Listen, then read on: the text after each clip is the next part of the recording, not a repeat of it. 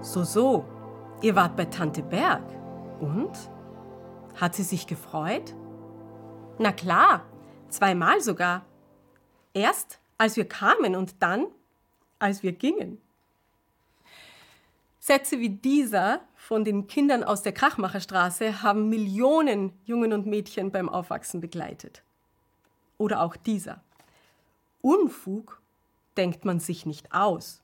Unfug wird's von ganz allein, stellt Michel von Lönneberger fest. Oder im Herbst werde ich zehn Jahre alt und dann hat man wohl seine besten Tage hinter sich, sagt Pipi Langstrumpf.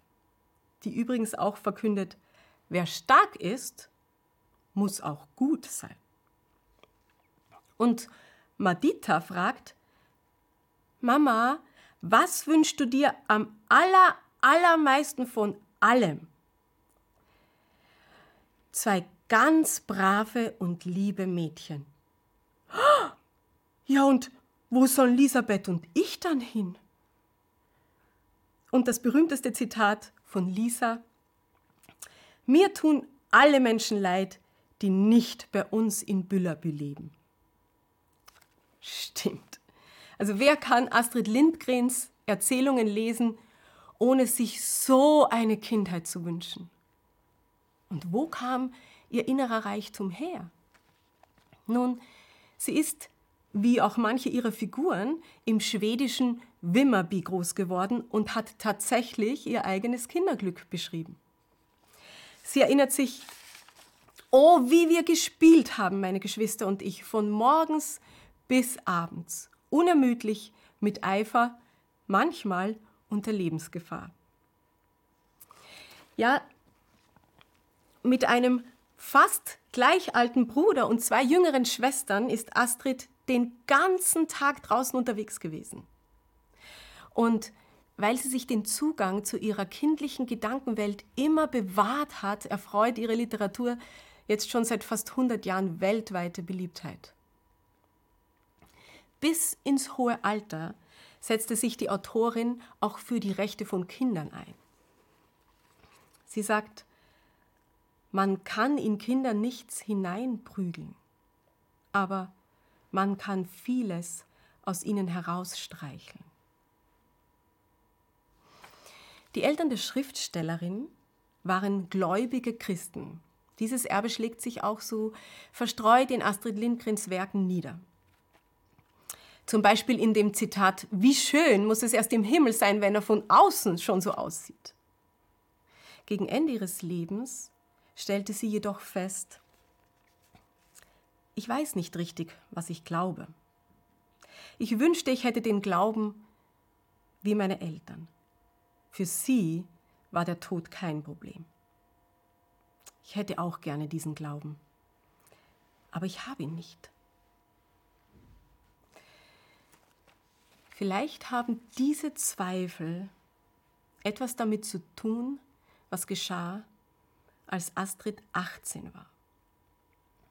Der Chefredakteur der kleinen Zeitung, für die sie Reportagen schrieb, hatte sich in das lebhafte junge Mädchen verliebt. Er war der allererste Mann, der etwas von ihr wollte und er wollte viel. Als Astrid von dem schon siebenfachen Vater schwanger wurde, befanden sich ihre Eltern in einer Zwickmühle. Ich meine, sie waren hoch angesehene Gemeindeglieder. Der Vater Vorstand des Kirchenrates. Ein außereheliches Kind, das durfte es im Prinzip nicht geben. Es war eine riesige Schande vor Gott und der Welt. Noch nie gab es so viel Klatsch und Tratsch in Wimmerby, erinnert sich die Schriftstellerin. Es fühlte sich an, wie in einer Schlangenhöhle zu liegen. Die Eltern schickten Astrid weg, nach Stockholm.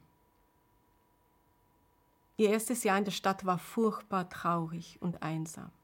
Die junge Frau lebte in eher ärmlichen Verhältnissen. Sie machte eine Ausbildung als Sekretärin fuhr ganz allein nach Kopenhagen, um ihr Kind heimlich zu gebären. Dort fand sie dann auch eine Familie, die sich um ihr Baby kümmern würde, während sie versuchte, Geld zu verdienen. Lasse, so nannte sie ihren ersten Sohn. Lasse. Als ich das las, da musste ich schon schwer schlucken. Lasse, so taufte sie doch den ältesten der Bullabü-Geschwister später. Lasse der Mutige. Wie sehr hat sie wohl ihrem Kleinen genau diese unbeschwerte Kindheit gewünscht. Doch sein Leben begann völlig anders. Getrennt. Getrennt von seiner Mutter, von seiner Familie. Sie sagt, es war eine schrecklich harte Zeit. Mein ganzes Inneres wollte immer nur nach Kopenhagen. Ich konnte aber nicht oft genug hinfahren. Eine Reise kostete mehr als einen Wochenlohn. Erst Jahre später, in dem Winter, als Astrid versuchte, den schwer an Keuchhusten erkrankten Jungen bei sich im Zimmer unterzubringen, der nicht schlafen konnte und nach seiner Pflegemutter weinte. Erst da begriffen ihre Eltern die verzweifelte Situation und nahmen Tochter und Enkelsohn wieder bei sich auf. Freundinnen sagen, Astrid hat diese Erfahrungen zeitlebens nie wirklich überwunden. Ihren Schmerz über das zurückgelassene Kind hat sie in mehreren dunkler gearteten Kinderbüchern eingearbeitet. Warum konnte sie den Glauben ihrer Eltern nicht für sich persönlich annehmen? Nun, was, was kannte sie denn von Gott?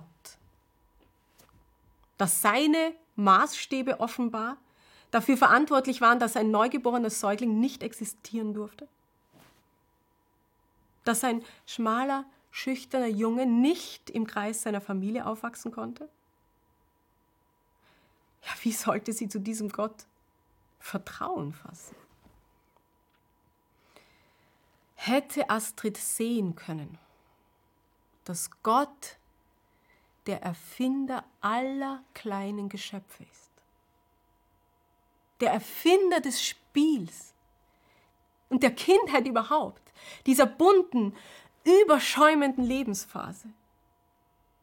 Hätte sie Gott als Verteidiger der Hilflosen kennengelernt, der wohl etwas gegen Ehebruch sagt, aber dessen vergebendes Herz für, jeden, für jedes schwache Wesen schlägt.